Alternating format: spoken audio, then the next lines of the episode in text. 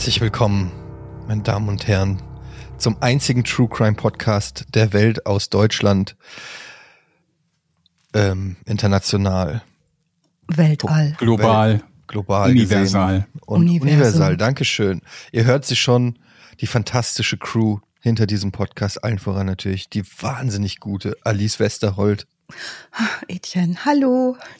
der wirklich überragende Georg Zahl Hallo. Und Jochen. Hallo. Der heute sehr gut aussieht wieder. Jochen sieht wirklich erstaunlich gut aus, aber das ist, weil er sitzt da in seiner Kemenate Mhm. und hat da ähm, ein, ein, ein Fenster, was wirklich ihn gerade mit, mit Sonnenlicht. Engelsgleichem Licht. engelsgleichem Ja. Licht. Ja, das stimmt. Beleckt. Es ist so, als ob er kurz, kurz vorm Abschied ist und sagt, so Leute, den Podcast mache ich noch und dann folge ich dem Licht. Ja. Genau. Ja. Gehe gleich nach draußen in einem weißen Hemd, in einer Genau. weißen langen Hose Mhm. und sitz erstmal nur 16 Stunden da und denk an das Mhm. Sein. Und sprichst Auch mit ganz, irgendwelchen teuren Ledersandalen. So 379 Euro Ledersandalen zu Nein. deiner weißen Leinenhose und dem weißen Hemd. Nur barfuß kann man sich richtig erden. Hm. das hört sich fast so an, als hättet ihr Jürgens wieder Lust. Musik am Strand entlang gehen. Richtig. Das hört sich an, als hättet ihr schon wieder Lust auf so eine Guru-Folge. Oh ja. Hm. So. Hast du eine? Gefolgschaften Gibt und es eine so. Sylt-Folge eigentlich schon? Haben wir schon Oh. Mord auf. Gibt's, gab's mal einen Mordfall auf Sylt? Ich bin sehr sicher. Bestimmt. Bestimmt. Der Also Sylt-Mörder, das war, dann hat doch- bestimmt der Fitzek schon ein Buch drüber Wie geschrieben. kommst du 100 gerade jetzt auf Sylt? Auf Sylt? Hä? Wie kommst du gerade auf Sylt? Weil Georg so gemeint hat, Udo Jürgens Musik am Strand, so, irgendwie okay. das verbinde ich Mhm. mit Sylt irgendwie. Also ich habe mir jetzt schon mal Sylt aufgeschrieben, drei Ausrufezeichen. Ich krieg das raus. Wenn es kein Mord ist, dann aber vielleicht so ein Finanzskandal oder sowas. Nee, es muss schon etwas sein, Gibt's da was welche, das, also- das Sauber-Image von Sylt halt schon ein bisschen besudelt. Ich wollte gerade sagen, ist das nicht Pflicht so ein bisschen auf Sylt, dass da Leute sind, die, die mal mindestens einen siebenstelligen Betrag irgendwie auf die Cayman Islands äh, gehauen haben?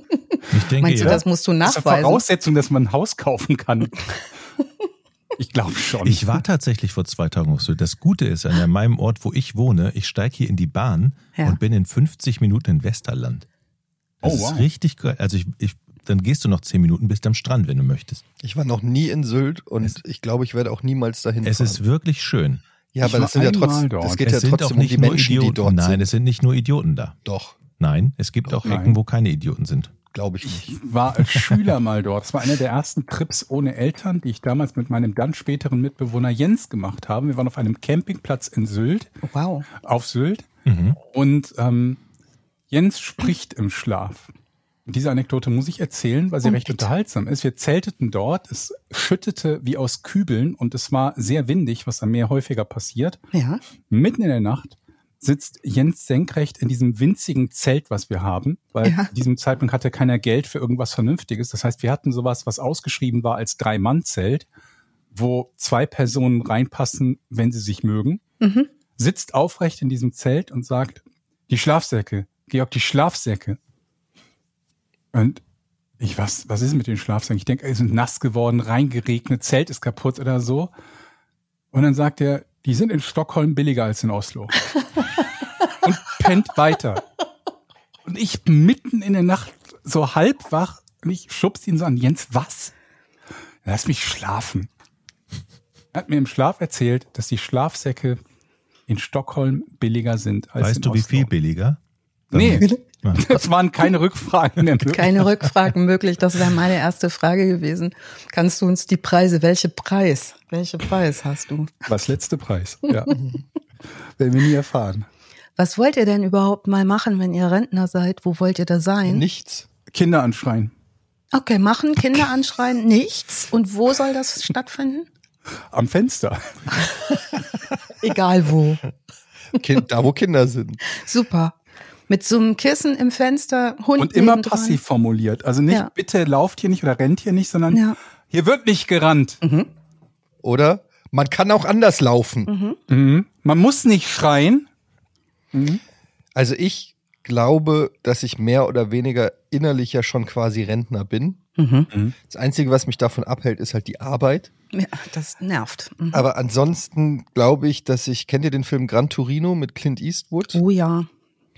Ähm, das ist so ein bisschen meine Wunschvorstellung, dass ich auf der Veranda sitze mit einem geladenen Gewehr und wenn einer dem Rasen zu nahe kommt, dann wird auch geschossen. Ja.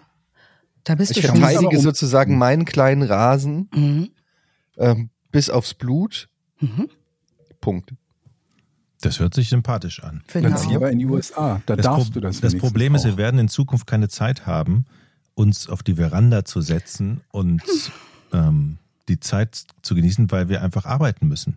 Wenn wir in Mhm. Rente gehen, kriegen wir so wenig Rente, dass wir alle weiter arbeiten müssen. Nee, Davor wenn wir Glück ich- haben, sterben wir früh. Oder so. Davor habe ich so ein bisschen Angst. Oder wenn wir Pech haben, liegen wir lange in irgendeinem Pflegeheim, wo es keine Pflegebedienstete mehr gibt, weil wir keine Leute mehr haben. Und siechen da so langsam, das ist meine Angst, siechen so langsam dahin. Mhm. So, Mhm. keiner besucht uns mehr. Ich habe heute eine Alternative für euch.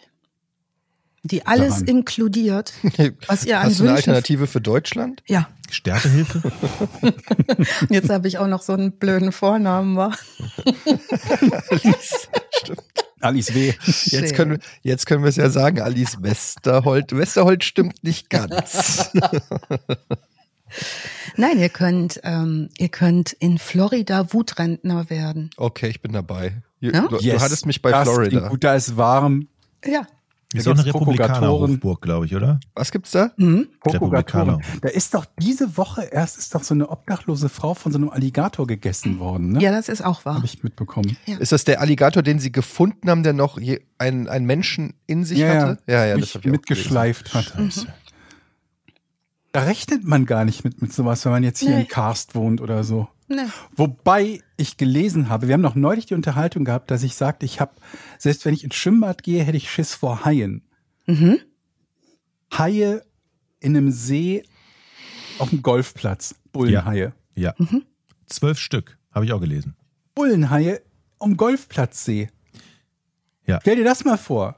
Das ist, ist das nicht der perfekte, so, so billig Horrorfilm? Weil der Ja. Bullenhai, So- so der, der Bullenhai ist nämlich in der Lage, vom Salzwasser Mhm. über einen Fluss zu wandern und sich an Süßwasser in diesem See anzupassen. Ja, und die, ein, die schwimmen Flüsse auch hoch. Und Genau. in dem Fall war es, glaube ich, eine Flut, die den, die, die Ja. Haie in diesen See und die dort lebten dort 17 Jahre lang. Also nicht sowas von eine Woche überlebt oder so. Und wenn du mal Pech hast und zufällig, nee, irgendwie x Jahre lang haben die dort gelebt. aber was haben die gefressen, frage ich mich. Golfbälle. Und dann kommt halt diesen Sommer der Golfplatzhai Teil 2. Und das Ja. wie bei Sharknado mit sieben Teilen. Und Ja. im fünften spielt David Hasselhoff mit. Oh ja. Ich sag es dann euch. läuft's doch. Und dann holen die so einen Hai raus, der so ganz wie so Beulen hat, weil der voller Golfbälle ist. Und du rechnest halt nicht damit. Du hast irgendwie die Teenies, die dann nachts beim Golf, wie Teenies Ja. das so machen, am Golfplatz Ja, einbrechen und sagen, wir komm, wir gehen mal schwimmen. Ja. Dann! Und das Gute der Realität ist natürlich, dass Mhm. ich glaube, heutzutage mit Social Media und so bleibt so ein Bullenhai oder ein Rudelbull, ich weiß, wie heißt die Mehrzahl, Schwarm, Rudel, Ein Rudelhai. wie auch immer, Bullenhaie bleibt halt nicht lange unentdeckt. Also, ne, das Mhm. ist halt, das ist kein Geheimnis, dass man da aus Versehen baden geht, sondern Ja. niemand im Umkreis von 100 Kilometern spricht über was anderes als die Haie auf dem Golfplatz. Aber ich muss sagen, das Ding ist, es ist auch eine Frage der Ausbildung, weil ich könnte, glaube ich, einen Hai choken. Mhm. Mhm. Ich habe so Glaube ich dir sogar zwei, du hast zwei Arme, aber wenn da 15 Haie sind, Nee, aber der, wenn du einen, das ist wie in echten Leben, wenn du einen chokes, hauen die anderen ab. Ähm, Ja. Ich habe das gesehen, es gibt so ein Video äh, auf Instagram, wo einer zeigt, wie man sich einem annähernden Hai gegenüber verhalten soll. Du musst den, du musst die Schnauze vom Hai runterdrücken. Ja. Und das ist der Moment, wo ich dann blitzschnell rumschwimme, also Mhm. quasi hinterm Hai bin, ja. Und dann musst du unter den Kiemen ansetzen. Das ist der Fehler, den viele machen, die versuchen Haie zu würgen über den Kiemen, weil dann kann er durch die Mhm. Kiemen noch atmen. Das ist ein Anfängerfehler. Du musst Mhm. unter die Kiemen und dann Rear Naked Choke, ja, Mhm. und dann drückst du richtig zusammen. Musst ein bisschen kräftiger als noch bei einem Grizzly, Ja. weil ein Grizzly hat sehr starke ähm, Kiemen. Ja, mhm. und ähm, dann kannst du so einen Hai wirklich, du musst du so 20 Sekunden würgen Ja. und dann ist der bewusstlos Ja. und tappt meistens auch aus, also macht dann Mhm. so. Und äh, die anderen sehen das und sagen sich so, komm, let's go. Das ist nicht, das ist kein Opfer. Das Äh, machen wir hier nicht. weil Haie wollen gezielt, das ist wirklich in der Haiwissenschaft bestätigt, Ja. Haie suchen Opfer. Mhm. Und wenn du denen signalisierst, hey, bei mir gibt's nur was zu essen, wenn du kämpfst, Mhm. dann suchen sich die Haie lieber etwas ohne Widerstand.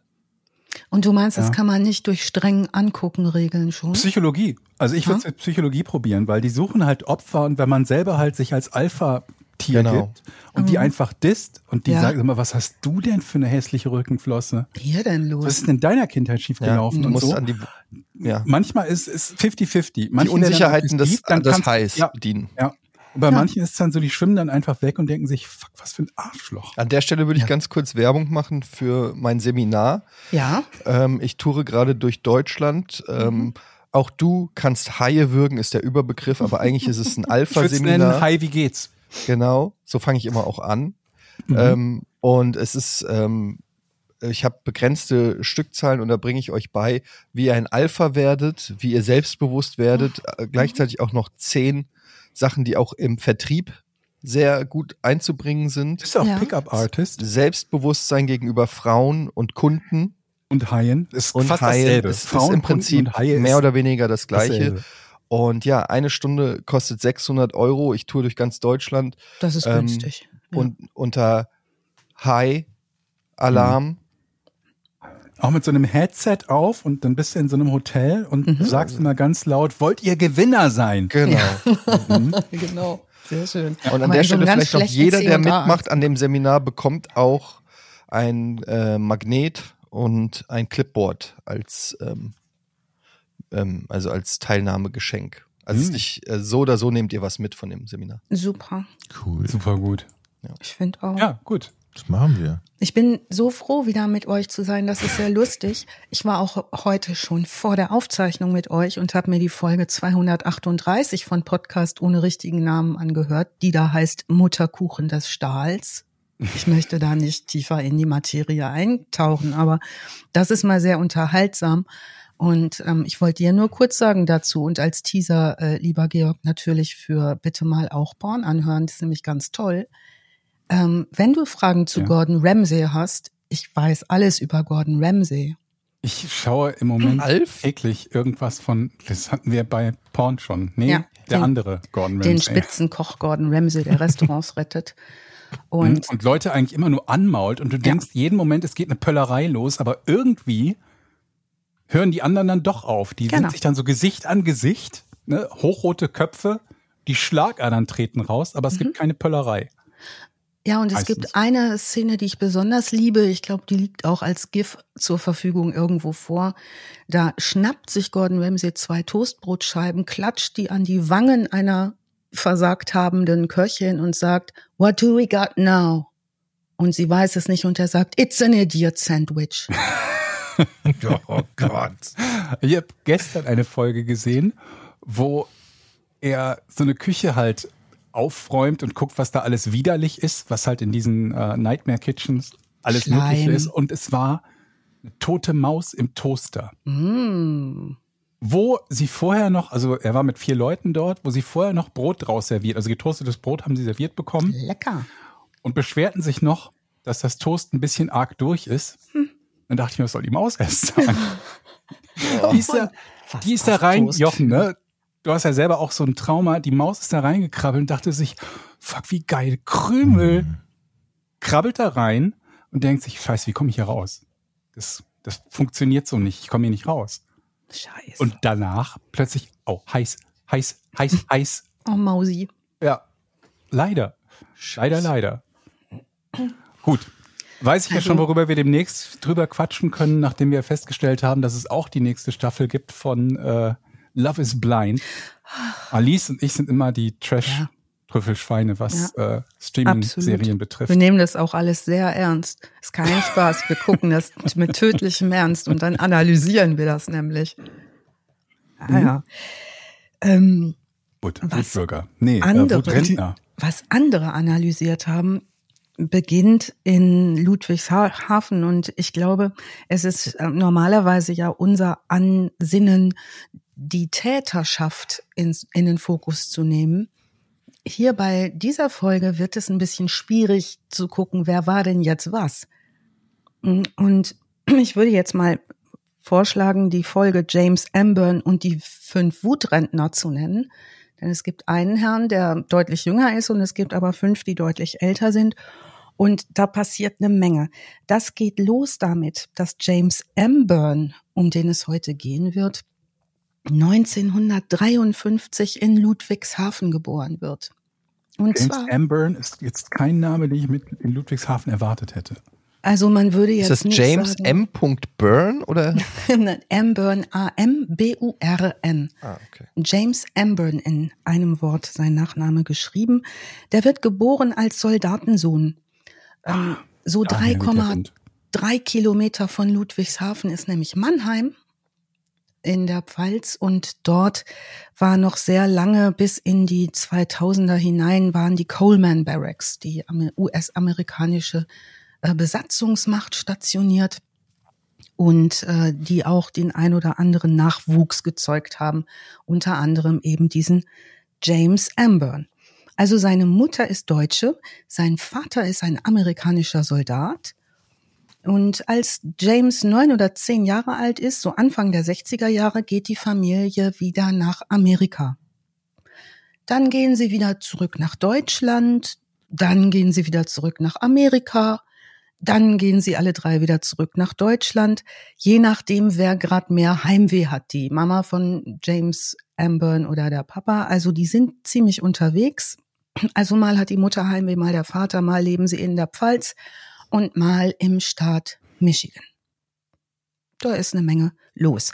1969 ist äh, James 16 und entscheidet sich für Amerika. Das sagt er später aus Gründen zu einem Richter und einem Staatsanwalt. Wir kommen dazu. Er studiert in Amerika, er studiert Wirtschaft, fängt auch ein Jurastudium an, bricht aber alle Studiengänge ab, studiert nicht so richtig zu Ende und ohnehin ist ihm eher so nach schnellerem Geld. Da hatten wir schon ein paar Vertreter, denen mehr nach schnellem Geld war und das ist auch mhm. meist schon das Stichwort dafür, dass man sagt, ah, das kann klappen, kann aber auch in die Hose gehen. Er geht nach New York und arbeitet dort in seinen frühen Zwanzigern fast zehn Jahre lang an der Wall Street. Und zwar als Broker. Das ist nicht so ein schlechter Job, um Geld zu verdienen, zumindest nicht in der Zeit. Er arbeitet für eine sehr angesehene Brokerfirma, nämlich IF Hutton. IF Hutton ist zeitweise ähm, eine der größten tradierten äh, Stockbrokerfirmen der Börse. Die handeln mit Aktien.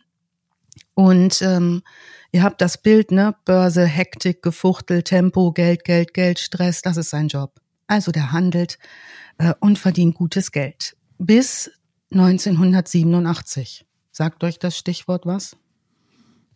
Schwarzer Freitag. Ja, schwarzer Montag. Schwarzer Montag, okay. Der schwarze Montag. Montag. Schwarzer Montag. Ja, wirklich. Ich habe auch gedacht, na ja, kennen wir doch. Also der schwarze Montag am 19. Oktober 87 war der erste richtig ernstzunehmende Börsenkrach nach dem Zweiten Weltkrieg, begann an der Hong Kong Stock Exchange und nach Öffnung der Börsen in Westeuropa ein paar Stunden später auch da, wenige Stunden wiederum später an den Börsen in den USA und Kanada und dann in Australien und Neuseeland, also weltumspannender Crash. Was war der Ursprung damals? War das Öl? Nee, das war in den 70ern, ne? Das kann ich dir nicht genau okay. sagen, aber was ich dir sagen kann, ist, dass der Dow Jones innerhalb eines Tages um 22,6 Prozent fiel. Und das ist bis heute der größte prozentuale Rückgang innerhalb eines Tages. Ähm, die lehnen übrigens diesen Begriff Schwarzen Montag an die Bezeichnung Schwarzer Donnerstag für den New York Crash 1929. Den hatten wir ja auch schon mal behandelt. Das war ein Donnerstag? Ich hätte schwören können, es war ein Freitag. Wann war denn ja. Schwarzer Freitag? war nicht jeder, gibt bestimmt auch schwarze Mittwoche und schwarze Sonntage. Hier wird vom schwarzen Donnerstag am 24. Oktober 29 geredet, der die Weltwirtschaftskrise einleitete. Ähm, ja, also diese Brokerfirma geht nun, warum auch immer die Börse crashte, wir kriegen es nochmal raus und reichen es nach, Jochen. Ich guckst du es gerade parallel? Ich wenn, guck mal, ja, ja, red mal. Ja, wenn du die, den Verursacher findest, reich uns den doch gerne noch rein. Also diese Brokerfirma jedenfalls, für die James arbeitet, die geht pleite. Und für die hat er jetzt schon so um die zehn Jahre richtig Gas gegeben, bis 87. Amburn hat sich jetzt mit Pleitegehen dieser Firma ein richtiges Burnout eingefangen. Der kann nicht mehr. Der ist ausgebrannt, 34 Jahre alt und jetzt auch ohne Job.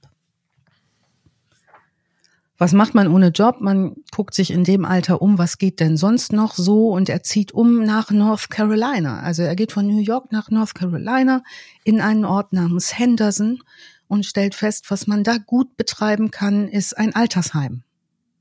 Das tut er ähm, leitet da so ein Altersheim, also aus dem Nichts. Aus dem Nichts, ne? Broker zum Ich mache ein Altenheim auf. Der kann irgendwie mit Geld umgehen anscheinend und ähm, auch solche Dinge müssen ja finanziert werden.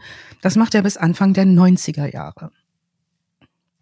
Was Anfang der 90er Jahre in Florida speziell passiert, ähm, also noch ein bisschen weiter weg von North Carolina, es gibt in dieser Zeit so eine Art Boom deutscher Rentner nach Florida ins Warme zu ziehen. So wie die Maus im Toaster, bloß freiwillig. ähm, also der Dollar ist extrem schwach zu der Zeit. Das ist für Leute, die Geld haben und aus dem Ausland kommen, ganz interessant. Also 1992 beispielsweise, ich habe mir mal die Börsenkurse angeguckt, steht der ehemals starke Dollar der stand 85 vor dem Crash noch bei 2 Mark 94. Äh, der steht nach dem Börsencrash 87 bei 1,52. Also hat sich nahezu halbiert. Wow. Mhm.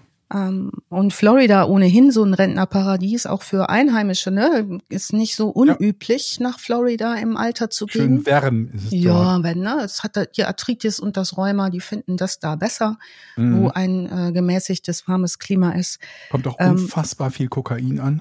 Ja, auch das. Hm. Ob ich weiß nicht, ob das jetzt für die Rentner so wichtig ist, aber. Man müsste mal eine Studie machen, wie schnell sind die Rentner in Florida? Ist das, gibt es da einen Zusammenhang? Ähm, aber ähm, dieses Paradies, dieses Rentnerparadies entwickelt sich jetzt zu einem sehr beliebten Ziel deutscher Rentner. Mhm. Da ins, insbesondere übrigens der Ort Naples. Naples ist ein Ort mit so vielen Villen, also viele so klassische Altersruhesitze gekauft von Deutschen. Also da kannst du in der Zeit für schlappe 120.000 Dollar so ein Haus mit Doppelgarage und Pool kaufen. Wow. Ne? Also das ist wirklich nicht viel Geld und das machen viele Leute. Es gibt Experten aus dem äh, Finanzbereich, die auch aus dem finanzbehördlichen Bereich, die das gut beobachten und auch feststellen, da sind deutsche Leute, die Steuern sparen möchten. Und es gibt offenbar unter den Rentnern in der Zeit dort so ein, eine Art Hochleistungssport, Schwarzgeld beiseite zu schaffen. Also aus dem Geld, was sie haben, auch noch mehr zu machen. Also was ist dieses Naples? Ich nehme euch mal mit ins reiche Rentner Resort. Das liegt im Südwesten Floridas an der Küste vom Golf von Mexiko, so 170 Kilometer von Miami. Und ähm, das Klima ist subtropisch, ganzjährig warm. Es regnet in den Sommermonaten an 40 Prozent der Tage. Die meisten deutschen Rentner verbringen ihre Sommer aber ohnehin in Deutschland und ziehen dann ihre Häuser in Florida und Naples als Winterquartier vor. Das hm. heißt, die haben dann ihre ähm, Wohnsitze dort äh, versorgt von Personal, das dann da den Rasen mäht und drauf aufpasst und Sicherheitsleute und so weiter. So macht es auch ziemlich guten und ähm, einleuchtenden Sinn, dass die demografischen Daten ähm, von Florida und Naples äh, äh speziell ähm, auch extrem weiß sind und extrem reich sind. Es gibt eine ganz geringe Armutsrate. Dieses Naples hat 19.500 Einwohner, roundabout. Ähm, die durchschnittliche Größe der Haushalte liegt bei knapp unter zwei Personen. Also kann man so immer schon so davon ausgehen, die leben da zu zweit als Rentnerpaar oder allein.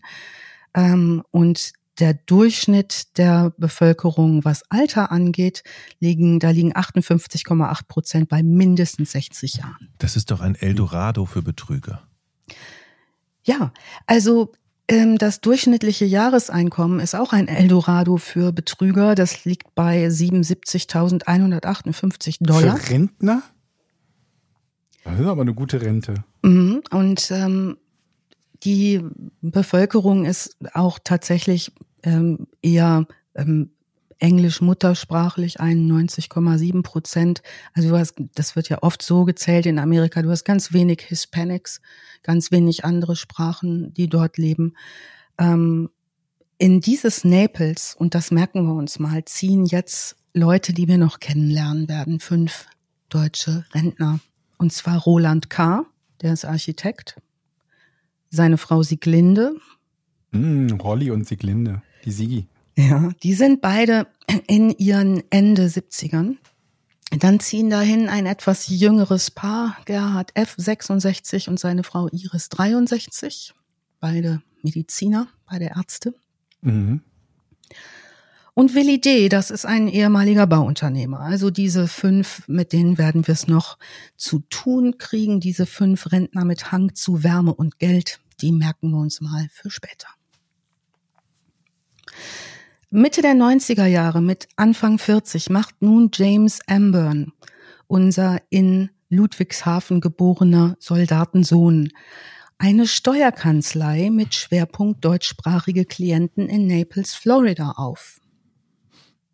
In genau diesem Rentner Eldorado Amburn ist prädestiniert für diese Klientel, zumal er so ein ziemlich lustiges Pfälzisch-Deutsch mit englischem, amerikanischem Einschlag spricht. Also er spricht sowohl Deutsch als auch Englisch und kann äh, so auch deutsche Klientel, die der englischen Sprache nur rudimentär mächtig ist, sehr, sehr gut beraten. Das tut er auch. Mhm. Wie stellen wir uns den jetzt vor, diesen 40-jährigen also sein Outfit, so wird auch später beschrieben äh, und Bildmaterial gibt es reichlich. Ich stelle wieder viele, viele, viele Links in die Show Notes. Das soll Vertrauen erwecken. Ne? Er trägt so classy weiße Hemden, breite schwarze Hosenträger, einen Schlips dazu. Die graumelierten dunklen Haare sind ordentlich und kurz frisiert. Eine Hornbrille rundet so das Bild des vertrauenswürdigen Brokers und Beraters ab. Berichten zufolge, äh, später sagen das Reporter, gibt es eine Ähnlichkeit zu Gordon Gecko, dem berühmten Wall Street Broker verkörpert von Michael Douglas in Oliver Stones Film Wall Street. Also vom Typ, so stellen wir uns den mal vor. Ähm, sehr klarer Geschäftsmann. Wir wissen jetzt ja, er hat so ein bisschen Wirtschaft studiert und er hat so ein bisschen Recht studiert. Ähm, und um die Jahrtausendwende herum hat er nun die European American Funding Gesellschaft in einem Gebäude in Naples gegründet mit 1300 Quadratmetern Grundfläche. Also ein richtig dickes Ding. Repräsentatives Haus, Marmor, Eingang, vorne ein dicker Springbrunnen. Also alles, was man sich so vorstellt, wenn es um Geld geht, was Säulen, so Ölgemälde, englische Jagdszenen. Alles, was hässlich ist. Alles, was, alles, was hässlich ist, aber so ein bisschen äh, amerikanisch Gelsenkirchen Barock Reichtum ausströmen das soll. So also typisch diese ne? Säuleneingänge, ne? So mhm, links und rechts genau. eine Säule und dann so ein Eingang mit so einem Spitzdach mhm. vorne, hm, weiß. Ihr habt das Bild, ne? Mhm. Also die Geschäfte mit den Deutschen, die laufen gut. Sehr gut sogar. Wenngleich Ambern im Laufe dieser Zeit bereits auch abgemahnt wird, und zwar von der Anwaltskammer in Florida, weil er keine gültige Lizenz als Steuerberater besitzt. Also nur der ist nicht ausgebildet, er ist nicht fertig ausgebildet, aber ähm, viele fragen halt auch nicht nach irgendwas und wir wissen auch nicht, was goldgerahmt alles an seinen Bürowänden hängt. Und spätestens seit Georg mal recherchiert hat, wissen wir ja auch, was man sich an Titeln alles die so Zertifikate, die man da bekommen kann. Genau. Also das Geschäft funktioniert recht gut. Er organisiert das Geld und wir möchten jetzt auch nochmal feststellen, dass viele Geld dieser Rentner, indem er sie ähm, Offshore-Firmen auf den Bahamas oder auf den Virgin Islands gründen lässt, die alle auch irgendwie putzige Namen haben also vornehmlich, ähm, so begründet er das und so leuchtet es denen auch ein, um die Erbschaftssteuer für etwaige Kinder, die dann mal erben sollen, zu umgehen. Über diese Firmen, die Namen wie Bogey Limited oder AGCI haben, wickelt er Immobiliengeschäfte anhand von Investitionen dieser Rentner ab die sehr gute Renditen versprechen und zunächst auch abwerfen.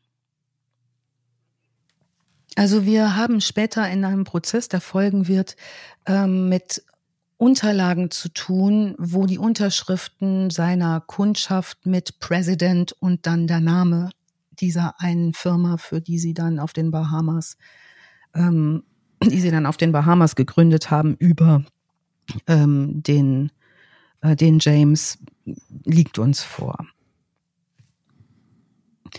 Nun, dass er nun keine gültige Lizenz als Steuerberater hat, wissen die Klienten nicht. Er organisiert das gut. Die verhalten sich, diese deutschen Rentner, haben wir schon gesagt, so ein bisschen wie Zugvögel, ne? Im Winter in Florida, im Sommer in Deutschland, die allermeisten. Die Kunden dort, die er nun hat, äh, sind eben bereits gehört, äh, Roland K., der ehemalige Bauunternehmer vom Chiemsee stammt und Sieglinde K. bei der 80 und die investieren 1,6 Millionen Dollar über Amburn und der verspricht ihnen dafür 12 Prozent Rendite. Oh, das ist ja schon mehr als Bernie Madoff. Das ist, äh, wenn du 80 bist, weißt du, mhm. du hast ja nicht mehr allzu lang zu leben, ne? Mhm. vielleicht noch 15, ja, 15. Und dann hast du 1,6 Millionen auf dem Konto mhm. und willst aber dann noch mehr daraus machen. Ja. Mhm. Hast ja auch vielleicht Kinder oder Enkel. Ja, wo, ich frage mich, wozu? Du hast doch 1,6. Weil du doch, Kinder oder Enkel hast. Ja, aber das reicht oder weil du noch mehr kann. haben willst. Du willst doch noch mehr, aber das ist doch, ist das nicht Gier? Mhm, ja, aber ich meine, was spricht denn dagegen? Wenn du das hast, warum solltest du es irgendwo liegen lassen, ohne dass da, dass daraus äh, Gewinn erwirtschaftet werden kann, wenn du es anlegen könntest, in der Theorie ja. mit Gewinn? Und du hast, wie gesagt, du hast vielleicht Kinder okay, oder wenn Enkel. du kein, wenn du, wenn du denkst, das ist easy, das ist seriös, das ist völlig in Ordnung und ich krieg 12 Prozent mehr. 12 Prozent okay. würde ich es nicht denken, aber guck dir Bernie okay. Madoff an, der größte Finanzskandal der US-Geschichte, wo Leute, die allesamt alle Alarmglocken hätten hm. hören müssen, ja. investiert haben und geglaubt haben, ja, bin ich wohl auf der sicheren Seite. Gibt zwar niemanden, der solche Gewinne so nachhaltig abwirft, aber es wird schon passen. Ja, ja Geld ist schön, mehr Geld ist noch schöner. Und Jochen, ich bin total bei dir, wenn du sagst, wieso, ey, 1,6 Millionen, ich bin 80, ich hab die, dann gebe ich das irgendwem oder ich mache damit irgendwie tolle. Aber da sind wir ja noch nicht, wer weiß, wie wir sind. Wenn wir, Jochen, du und ich 1,6 Millionen haben, wer weiß es? Vielleicht gut, wollen wir dann auch noch. Das weiß ich jetzt schon, mehr. dass ich das nicht haben werde, aber. ja, weiß ähm, man ja nicht. Kann ja immer noch passieren. Doch mal Lotto, ne? Spielst du? Leider. Egal, anderes Thema hatten wir mal bei Podcast und richtigen Namen gemacht. Ja. Geht leider, geht leider weiter mit dem Thema, denn auch Willi D., der wiederum ist ein Amerikaner mit deutschen Wurzeln in Hamburg geboren, ebenfalls so ein Naples-Rentner, der, der arbeitet zeitweise für Amburn, also ist mitarbeitend in diesem Unternehmen. Ähm, von dem wird es später heißen, Amburn habe 690.000 Euro Schulden bei Willi D. Also da haben wir diesen Willi D., der da auftaucht, jetzt nicht unbedingt als Investor klassischerweise auch über Immobilien, aber offenbar hat er dem James Amburn Geld gegeben. Warum eigentlich? Weil ab Dezember 2007 auffällt, dass die Geschäfte nicht gut laufen. Die, dieses Ehepaar Roland und ähm, Sieglinde, die beiden haben schon seit 2007 keine Zinsen mehr bekommen von dem, was sie investiert haben. Wann haben die investiert? Wie Mitte der 90er ging das los und okay. haben also relativ lange auch tatsächlich erfolgreich Geld erhalten. Also es war nicht nur ein Windei. Aber was Wunder, dass die letzte Zinszahlung 2007 im Dezember kommt und danach nichts mehr. Es hat im August 2007 die Finanzkrise reingegrätscht in die schönen Immobilienblasengeschäfte. Ah, okay. Ja. Diese Krise jetzt wiederum ist unter anderem Folge gewesen eines spekulativ aufgeblähten Immobilienmarkts, mhm. insbesondere das sogenannte Subprime-Markt in den USA. Ähm, also diese Ursache ist tatsächlich diese Immobilienblase. In diesem Fall kann ich die Ursache benennen, Jochen. Ähm, als Beginn wird da der 9. August 2007 datiert. An dem Tag stiegen die Zinsen für Interbank-Finanzkredite sprunghaft an. So, was bedeutet das jetzt für diese investiert habenden Ehepaare, beziehungsweise das Ehepaar und den Willi? Das bedeutet, Die fragen natürlich immer wieder nach, was ist mit unserer Rendite der versprochenen, was ist mit der Kohle, warum kommt da nichts an? Und natürlich begründet das äh, James Amburn mit der Krise. Der ist ja nun auch, wenn wir ihn mal äh, im hellsten Licht beleuchten wollen, Leidtragender dieser Krise.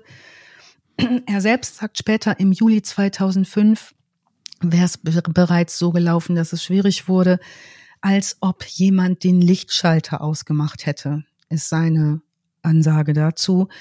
Ähm, die Bauprojekte laufen nicht mehr, der bleibt auf Grundstücken hängen und 2007 läuft dann gar nichts mehr für ihn. Also er kann gar nichts mehr bedienen, das Geld ist weg und er meldet sich nicht mehr bei seiner Kundschaft, weil er überhaupt nicht mehr flüssig ist. Stattdessen zieht er jetzt mit seiner vierten Frau, einer Deutschen, und ihrer Tochter zurück nach Rheinland-Pfalz. Er zieht nach Speyer. Die äh, investiert habenden Ehepaare beziehungsweise Willi D. und ein weiteres Ehepaar, auf das wir gleich kommen, ähm, bleiben in Naples, Florida und stellen fest, sie sind ja überhaupt nicht die einzigen, die jetzt mit Finanzjongleuren Probleme haben. Völlig klar, zu dieser Zeit fällt es einigen auf, dass ihr Geld nicht mehr kommt. Also die sind relativ naiv und unkritisch lange ne, mit Geld versorgt worden in der Sonne im leichten Leben. Übrigens äh, in einem sehr guten Sternartikel dazu ähm, sagt, äh, schreibt der ähm, Redakteur, äh, in Florida nennt man diese Sorte Naivität mit Geld Palmenfieber. Es ist ein feststehender Begriff, der wohl, das kommt wohl nicht so selten vor. Also die telefonieren hinter dem her, die recherchieren, die äh, fangen an auch äh, bedrohlich zu werden, die erreichen den nicht. Ähm, das geht hin bis dahin, dass Roland K. ihm via E-Mail, via Brief äh, auf den Anrufbeantworter ihm droht, er kenne Russen, die das erpressen von ihm das Geld. Also es kommt so zu ersten, auch verbalen ähm, ich sag mal, deutlichen Ansagen ähm, lässt sich natürlich sehr gut verargumentieren. Die Geschäfte für die laufen nicht mehr gut. Und ähm, letztlich erreicht diese Krise mit dem Zusammenbruch der US-amerikanischen Großbank Lehman Brothers, das wird allen noch ein Begriff sein, am 15. September 2008 ihren Höhepunkt. Also was war da passiert? Die Finanzdienstleister, äh, die haben ja immer weiter sozusagen über Kapitalerhöhung, Rekapitalisierung in enormen Größenordnungen gearbeitet, mit staatlichem Fremdkapital und Eigenkapital von Leuten, ähm, eine hohe Staatsverschuldung verursacht und ja, das knallte halt dann 2008 im September. In dieser Zeit, im Winter 2008, 2009, lernt unser Ehepaar K. jetzt finanziell gebeutelt ist vermutlich übertrieben, so schlecht wird's denen nicht gehen, aber die lernen jetzt ein weiteres Ehepaar kennen, nämlich die Eheleute Gerhard F. und Iris F. Ebenfalls Napel, Napeler lesen, Napel-Bewohner mhm. und ähm, die auch seit 94 schon Klienten des äh, James Amburn sind. Die beiden haben jetzt bei ihm 300.000 Euro investiert, die den Bach runter sind. Man tauscht sich aus. Also vor meinem inneren Auge spielen sich Kaffeekränze des großen Geldjammerns ab. Die befreunden sich über diese gemeinsam erlebte, ähm, diesen gemeinsam erlebten Geldverlust. Und was haben Rentner? Die haben Zeit und Wut. Man recherchiert gemeinsam und entdeckt nun ein eher undurchsichtiges Geflecht von Unternehmen, auf das ihr Geld irgendwie verteilt zu sein scheint. Und die Verwirrung darüber weicht nun der Erkenntnis, der hat uns verarscht mit Finanzjonglage im Stil Bernie Madoff. Die Presse ist zurzeit eh voll mit Schreckensmeldungen zu Verlusten, insbesondere auch von Geldanlegern, die Rentner sind. Die vier Florida-Deutschen wollen jetzt eine Anzeige stellen und ihn verfolgen lassen. sehen aber davon ab, als die Kanzlei, die Anwaltskanzlei in Florida, die sie beauftragen wollen, erstmal 12.000 Dollar Vorschuss verlangt für ihre Arbeit, denn sie sind natürlich nicht die einzigen, die klagen wollen. Also überlegen Sie jetzt, wir brauchen einen Ausweichplan. James Amburn, haben wir gehört, ist mittlerweile wieder in Speyer mit seiner vierten Frau, 26 Kilometer südlich von Mannheim, also in der alten Hut. Am Montag, dem 16. Juni 2009, trinkt der Finanzberater James Amburn in einer Kneipe namens Elvetritsche. Das ist übrigens ein pfälzisches Fabelwesen, so ähnlich wie der Wolpertinger in Bayern. Also in der Elvetritsche trinkt er ein Bier, trinkt das aus, ist auf dem Weg nach Hause und dort im Treppenaufgang seines Hauses lauern ihm Roland K., und Willi D. auf, sagen ihm, Mensch, trinkst du mal noch ein Weizenbier mit uns? Und verwickeln ihn so in ein Gespräch. Dieses Gespräch ist laut Aussagen auch schon eher ruppig, zumal besonders Roland K. kein zartfühlender, wärmelnder Sozialarbeitertyp ist, sondern der ist eher so der Typ, Später wird ein Reporter ihn als Rumpelstilzchen bezeichnen, weil er auch so auftritt. Also der ist eher massiv. Also er sagt im Verlauf dieses Gesprächs zu Willi D., Willi, hol doch mal die grüne Mappe aus dem Auto. Das wird später bekannt sein vor Gericht als ein Zeichen dafür, ein abgesprochenes, dass nun Folgendes losgeht. Willi D. läuft zum Auto, das ist ein Audi A8. Dieses Auto steht so 500 Meter vom Haus entfernt und aus dem Auto holt er eine Sackkarre sowie eine sehr große, aus Kartons selbst gebastelte Kiste. Diese Kiste, diese selbst gebastelte, hat so ein, so, hat so Luftfensterchen, die sind so mit Hasendraht verkleidet. Mm, schön. Also da ist schon Liebe handwerklich. Detail. Mhm. Also die, geht- der geht nun mit dieser Sackkarre und der Kiste zurück zu Roland K. und James Amburn. Und was jetzt beginnt, nimmt Amburn zunächst vermutlich nicht besonders ernst. Also die unterhalten sich weiter. Natürlich geht es um Geld und um ihr Geld in dem Gespräch. Und während die sich unterhalten, beginnen jetzt die beiden Rentner James Amburn mit äh, silbernem Gaffertape zu verschnüren. Mhm. Also der kann gar nicht so schnell gucken. Da ist er in einem Artikel steht ähm, innerhalb kürzester Zeit eingewickelt wie ein Rollbraten. Und ähm, zwar inklusive Mund und einem Nasenloch. Dieses Gaffertape ist aber auch echt ein Sauzeug. Ist es auch, das, ne? Dieses, das klebt wie Hulle Ja. und es hält sehr gut. Und du kriegst es, Hm. ich glaube, wenn du dreimal dich umwickelst, du kriegst es einfach nicht auf. Kannst du Boote mitflicken. Flugzeuge werden damit geklebt. Waschmaschinen, Wasserleitungen kann man damit an eine Wand kleben. siehst du. Hab ich gemacht. Und wenn du das um den Mund kriegst oder um den Kopf, nicht gut. Nee.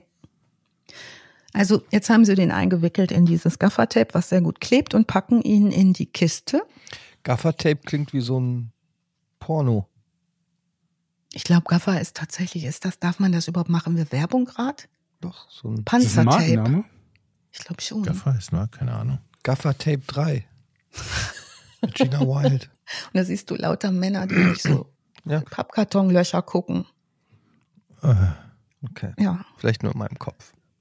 Nee, ich in meinem jetzt auch, Eddie. Ich weiß gar nicht, wie ich weitermachen soll. Weil in dem Karton, in dem der sitzt, ist das nicht so witzig. Also sie packen jetzt den Broker in die Kiste, fahren mit dem durch die Altstadt von Speyer, zunächst also auf der Sackkarre, ne? Vor seinem Haus haben sie den in die Kiste gepackt, ihn auf die Sackkarre geladen und karren den jetzt zum Auto. Also man vermutet später, sie sind sogar an der Polizeiwache vorbeigeschroppert. Und jetzt heben sie den inklusive Karton in den Kofferraum von Roland Kars Audi A8. Die waren sehr wütend. Ich war kurz auf der Seite von Audi Deutschland. Mit seinem markanten Design und innovativen Technologien bietet Ihnen der Audi A8 ein komfortables und faszinierendes Fahrerlebnis. Ich glaube, dass es nicht so faszinierend war für unseren Broker. Jedenfalls 500 Kilometer Fahrerlebnis liegen jetzt vor dem. Uiuiuiui. Gefesselt in einer Kiste ist nun dieses Fahrerlebnis für James Amburn dran. Roland K. und Willi D. fahren zum Chiemsee. Am Chiemsee hat nämlich Roland K. auch ein Haus. Was ist der Plan? Sie wollen da am Chiemsee das Geld, das er ihnen schuldet, quasi aus ihm herauspressen. Mm. Klingt vielversprechend. Mhm. Unterwegs machen sie zweimal Rast. Naja, Rast. Also beim ersten Mal lassen sie ihn aus der Kiste, fahren dann mit dem nur noch halb gefesselten im Kofferraum weiter, müssen dann aber nochmal Rast machen, weil James Amburn versucht, den Kofferraum der Oberklassenlimousine mit einer Brechstange von innen zu zerlegen, Mhm. die dort wohl im Kofferraum liegt. Clever. Also sie halten an, ziehen ihn raus, verprügeln den dramatisch und brechen dem zwei Rippen, werfen den wieder in den Kofferraum, fahren weiter. Wie alt waren die nochmal, die beiden? Ende 70 und Anfang 60. Also, doch. Gut, Anfang 60, Respekt. also wie Jochen und Ende 70, dann Danke. muss man schon sportlich noch sein. Hallo? Muss so eine Kante sein, ne? 40, in der 40. Am Dienstag, dem 17. Juni 2009, kommen sie bei Sonnenaufgang in der Garage von Roland Kahrs Haus am Chiemsee an. Malerisch, bei Sonnenaufgang am Chiemsee. Schön. Ich das nicht schön hier in mein Skript geschrieben? Traumhaft. Bisschen wie bei der Pferdehof-Folge. Da hatte ich auch so eine Sonnen, hatten wir doch auch so einen Sonnenaufgang. Sonnenaufgänge sollten wir sowieso viel häufiger dokumentieren. wir sollten da auch eine Musik hinterlegen. Richard Kleidermann oder so. Oh, das ist schön. Hm? Daher kenne ich noch die Werbung aus quasi, naja gut, das war dann so 80er, 90er Jahre, wo Richard Kleidermann mit so einem Weichzeichner, ähnlich wie Jochen gerade vom Bild. Ja, ja, ganz ähnlich. vor der ganz Kamera ähnlich. sitzt und sagt, This is a collection of my favorite recordings. Especially for you. Mit Nicht diesen schlecht. Haaren. Da würde, das würde ich mir. War das nicht dieses dim, dim, din, din, din, din, din, din, Ja, genau, genau. da. Das ist auch das einzige Stück, was ich mit Richard din, din. Gibt es den noch? Din, Ich google jetzt Richard Kleidermann. Großartig. Ich hab's. Ja, das, also danke Jochen für die Erinnerung. Ich hatte die Melodie kurz erfolgreich verdrängt. Jetzt ist es wieder da. Ich glaube, alle haben das ständig vor sich hingesummt in den, was waren's? 80er, Ende 80er? Ja. Naja. Schätze mal, ja. Also sie kommen bei Sonnenaufgang in der Garage von Roland K. an.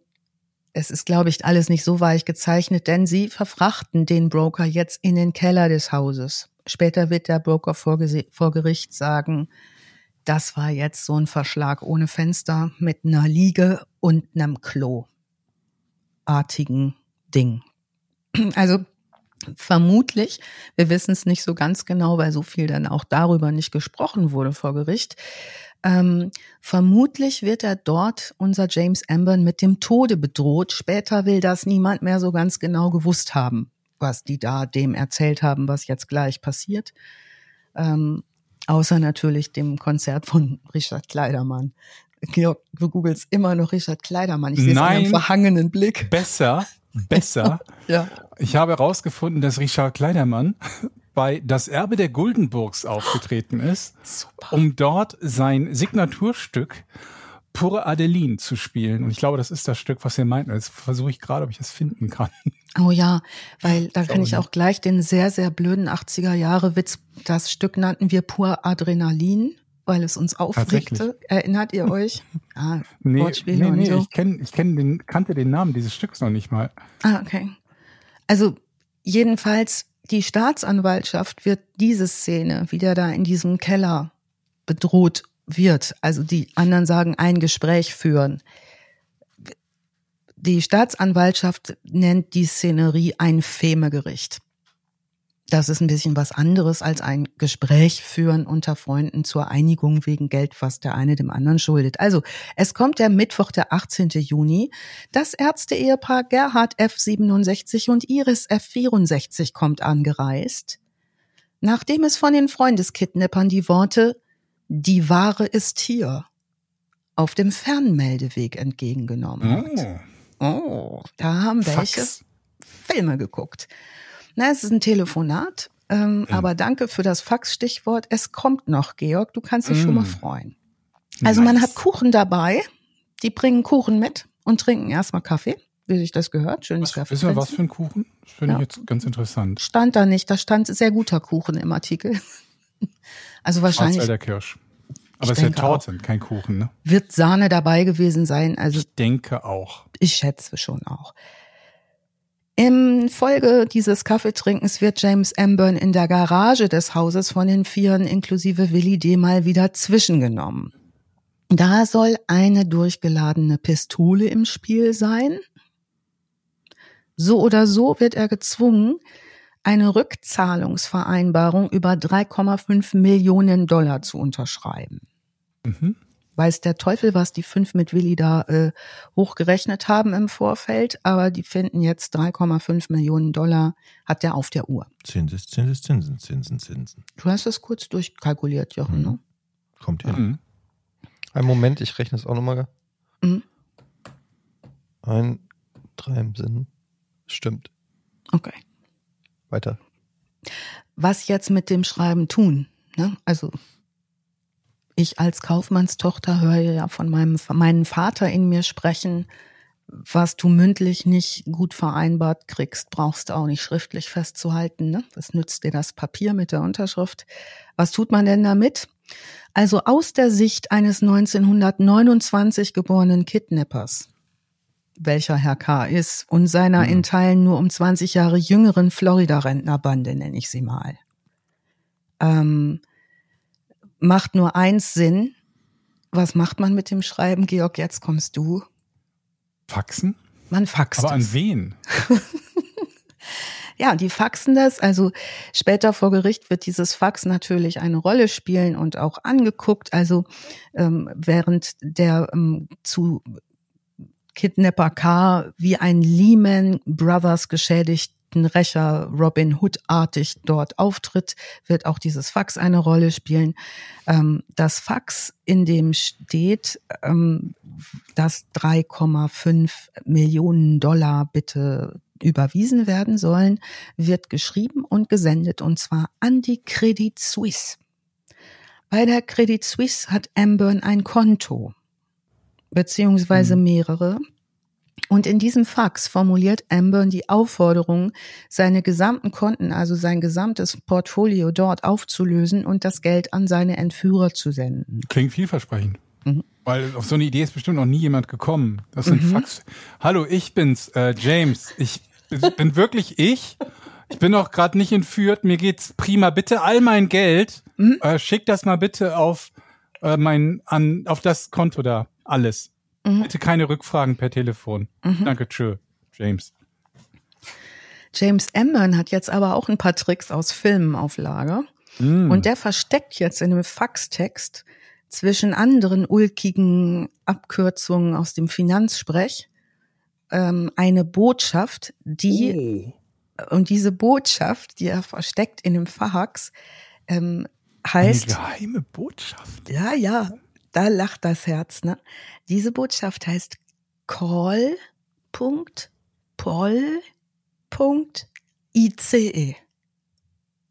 Was? call.pol.ice. Polizei. Ah, Okay, Polizei rufen.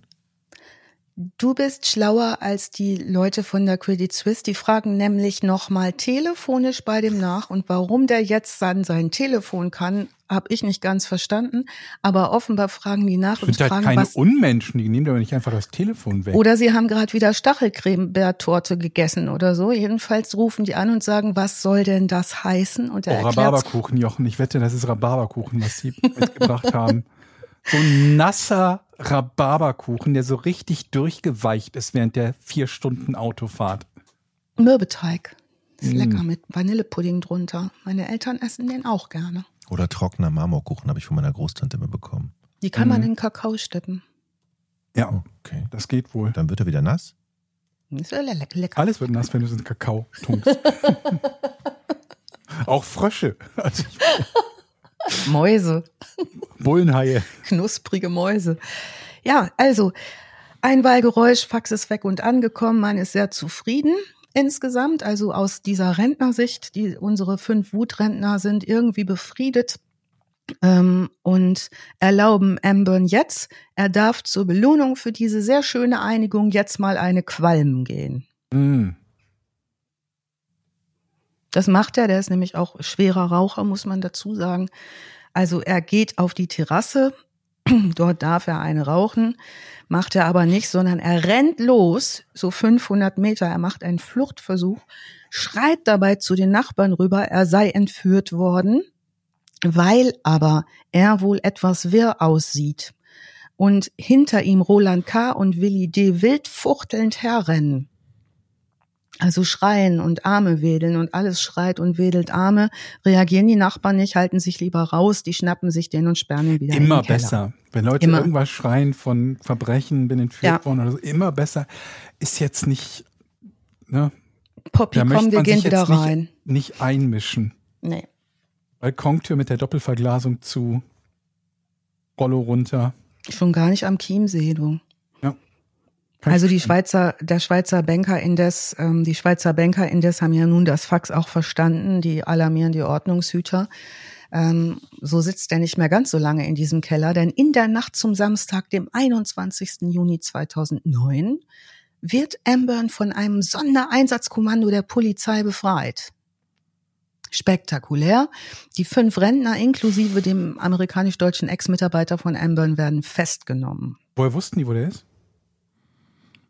Faxadresse vielleicht? Meinst du? So ein großer Schnitzer. Also ich muss es jetzt sagen, ich habe noch ein Fax, das ich zum Kopieren manchmal benutze, wenn Mhm. hier irgendeiner eine Malvorlage braucht, Hm. der Mhm. schon seit 14 Jahren nicht mehr fünf ist, aber egal. Ähm, da steht schon oben immer drauf, von wem es ist. Hm. Und das kann man mit einer festen Leitung dann vermutlich nachvollziehen. Also der Prozess und die Ermittlungen beginnen. Diese fünf werden mehr oder weniger über Bayern, Süddeutschland, Pfalz verteilt in Kneste gepackt, dürfen auch nicht raus. Zwar stellen deren Anwälte sofort irgendwie die Frage hier äh, Haftverschonung bis zum Prozess, nö, nö, Fluchtgefahr. Der Prozess gestaltet sich hochinteressant und wird von internationaler Presse verfolgt, beschrieben sowie bebildert. Und jetzt möchte ich nochmal Danke sagen für die Folge 238 von Podcast ohne richtigen Namen Porn. Denn es gibt Bildmaterial und zwar nicht nur Gerichtszeichner, Hm. sondern ähm, auch ein ganz normales Fotomaterial vom Prozess vorher, hinterher und währenddessen. Ähm, ich stelle ganz viel Links nochmal rein zu all den Artikeln. Also internationale Presse ist am Start. Äh, Links dazu wie immer in den Show Notes. Es werden in diesem Prozess Doppelrollen aufgerollt sozusagen, denn so ganz klar ist nicht, wer ist hier Opfer und wer ist hier Täter.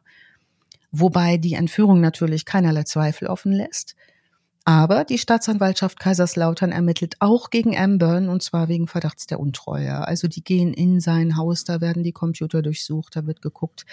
Ähm, ich habe nicht gefunden, dass sie ihm was nachweisen äh, konnten.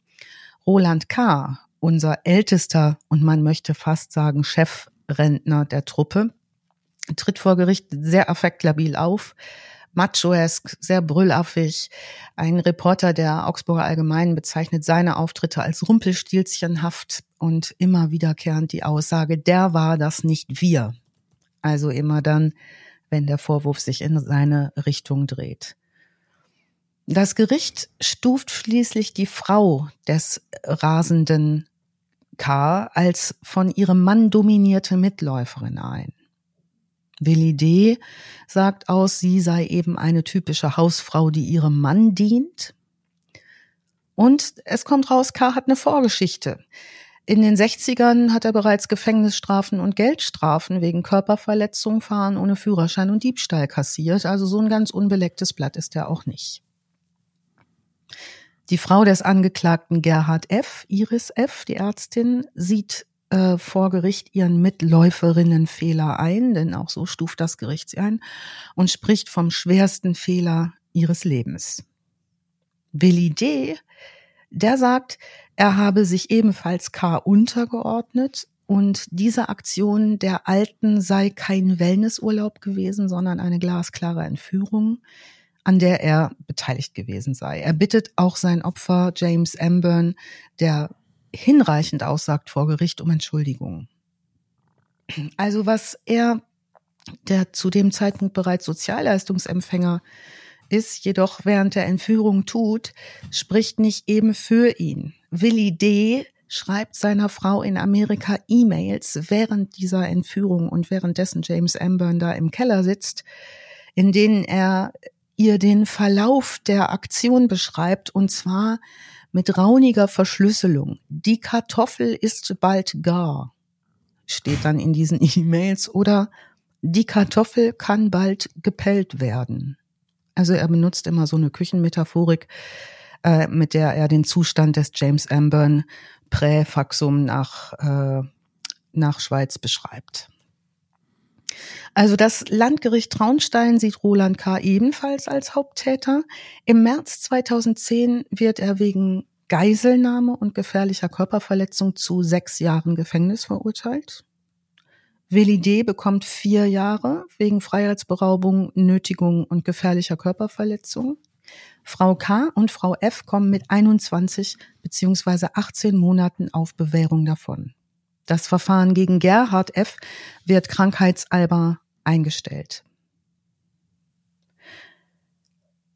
Die Ärztin Frau F. wird übrigens später nochmal das Land Bayern wegen Rufschädigung verklagen und bittet, die, äh, ihr Urteil zurückzunehmen. Das geht auch vor Gericht und ähm, wie das ausgegangen ist, weiß ich nicht. Aber sie begründet äh, das damit, dass diese Rufschädigung auch als Ärztin in Rente, das möchte sie also weit von sich weisen, dass sie da äh, noch, dass dieses Urteil weiter aktenkundig bleibt. Ich denke, das wird nicht von Erfolg gekrönt worden sein. Ähm, 2018, ich habe noch mal geguckt, was macht denn James äh, W. M. Byrne jetzt? Bis 2010 war er in Speyer ähm, der Vorstand von Digital Global Net Europa AG. Das kriegt man bei North Data raus, solche Dinge.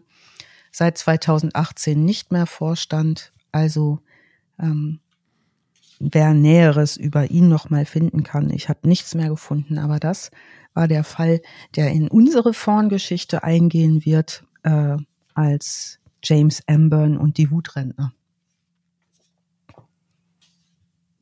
Da sehen wir uns alle. 1,6 Millionen anlegen. Mhm. Na gut, also grundsätzlich kann ich schon gut verstehen, dass man sickig ist, wenn man um sein gesamtes Geld betrogen wird, ne? Ja, absolut. Aber und vor allen Dingen, am Ende ist es ja auch. man dann wählt, um den Fehler wieder zu beheben. Und ja. vor allen Dingen, dass dem nichts nachgewiesen werden. Das ist ja der spannende Teil. Ja und, und du bist 80 oder 75. Ich meine, so what? Wirst du erwischt? Was passiert dir? Entweder du kriegst vielleicht die Kohle, ja, im Idealfall, bist dann glücklich bis an dein Lebensende. Oder du kriegst die Kohle nicht und es passiert nichts. Oder du kriegst die Kohle nicht und du wirst verhaftet. Naja, der Älteste war 80, ne? oder um die 80. Und dann gehe ich halt nochmal zehn Jahre in den Knast oder fünf. Das macht dir nichts aus? Fünf nee, aber vor allen Dingen glaube ich ja, du kriegst ja mildernde Umstände, weil du ja betrogen wurdest. Ja, Wahrscheinlich. scheinbar ja nicht, weil der Betrug ja nicht nachgewiesen wurde. Ja, okay. Aber das also, weißt du ja vorher nicht. Aber sie denken, du hast natürlich recht, weil sie denken, dass der Betrug nachgewiesen ja. werden kann. Ne? Ja, genau. Ne? Also die gerieren sich da auch vor Gericht als Opfer, ne? Ganz klar. Aber ähm, Guck, man kann ja beides sein. Man kann ja durchaus Opfer und Täter sein, wenn es um unterschiedliche Verbrechen geht. Ne? Ja, das Ding ist halt Selbstjustiz ist verboten. Ne? Das ist ein bisschen und doof, ne? Das wird also diese Bilder ja, von diesem Prozess. Batman. Außer bei Batman. Ähm, aber die Bilder vom Prozess sind auch wirklich irgendwie, also das, das sieht schon bizarr aus. Da sitzen wirklich sehr, sehr alte Leute ähm, im Gericht auf der Anklagebank. Das, ähm, der Richter hat es genannt, einen spektakulären Fall von Selbstjustiz. Und ja, Artikel gibt's jede Menge. Ich, ich schmeiß alles in die Shownotes mit herzlichem Dank nochmal auch an unsere Fornis ähm, zum Nachgucken. Wo kann, man, wo, kann man, wo kann man das denn nachgucken? Die Bilder vom Prozess mhm. in Artikeln dazu. Nein, ich. Oder? Du meinst doch wohl auf Steady HQ. Ach so. .com Oh, slash vorn. Da hat meine eine Gehirnzelle gerade aber richtig versagt. Was, ne? die, die Seite, wo man auch den Podcast supporten kann? Mhm. Mhm. Was, was, wie? Einfach so kann man den supporten. Was hat man denn davon? Das ist ganz schön. Da kann man sich meinen Schreibtisch angucken. Mhm. Und was noch? Man wird begrüßt, wenn man da Kriegt man- reingeht. Aber was ist mit der lästigen Werbung im Podcast? Die hört man da nicht. Die hört man dann nicht? Mhm. Ach, das ist ja cool. Das gucke ich mir mal an. Wie habt, wie habt ihr gesagt, lautet die Seite? Jochen kann die. Äh, Steady, oh Gott, Steady HQ. steadyhq.com, oder? Punkt com. Slash vorn. Slash Slash vorn. Genau. Ah, ja, ja, gut. Das, ja, ja. das merke ich Ja, mir das mal. ist aber auch so schwierig zu merken, deshalb haben wir es ja unter unserem Podcast, da braucht man nur einen Klick machen, dann ist man sofort da drauf und dann wird einem alles erklärt. Also man muss sein Gehirn gar nicht einschalten. Das ist Voraussetzung für diesen Podcast. Ja, es haben schon 234 Leute da drauf geklickt und die schicken uns jeden Monat Geld. Toll. Ja, und das, das, geht schön. in, zu einer guten Sache für die tolle Recherche von Für Alice und die Rente. viele Arbeit. Und wenn wir 1,6 Millionen zusammen haben, dann Bringen wir es nicht. machen wir es Florida. aus Florida weiter. Naples, jeder ein Haus. Ja. Ja, Nebeneinander alle. Oh ja, bitte. Also ich hatte ja überlegt nochmal, ähm, ähm, was ganz toll ist, ist, dass uns immer Leute da auch schreiben unter die jeweiligen Artikel. Und vielen, vielen Dank auch all, allen, die das tun. Ne? Also es gibt zum Beispiel Leute, die sehr genau zuhören ähm, und uns sagen, ja, das mit dem Gift aus dem letzten Vergiftungsfall und der Einstufung, ne, schreiben Fachleute, die sich mit Gefahrenstoffen auskennen und mit den Benummerungen und sowas. Vielen Dank dafür. Also ich finde das immer super, wenn man nicht dumm sterben muss und Leute, die was wissen, auch nochmal eine Korrektur reinsenden oder so. Ich bin da sehr, sehr dankbar. Also vielen Dank auch für die Interaktion auf der Seite. Mir macht es großen Spaß. Und ähm, das könnte ja vielleicht auch ein Vorteil sein, Etienne. Das darfst du auch gerne, wenn du möchtest, in, in der Nachlese mal erwähnen. Oder also im Anfang Mhm. von dem neuen Fall, wenn es da irgendwas gibt, was Sehr gerne. uns Also erleuchten kann im Nachhinein. Es sind wirklich Leute, die uns zuhören, die sind richtig Experten manchmal in so Spezialgebieten. Das ist irre. Also mich freut sowas richtig toll. Und ähm, bin da sehr dankbar. Cool. Sehr cool. Dann würde ich sagen, machen wir das doch wieder. Mhm. Und zwar in zwei Wochen Juhu. mit einer neuen Folge von Verbrechen ohne richtigen Namen. Das ist doch echt eine geile Idee, oder?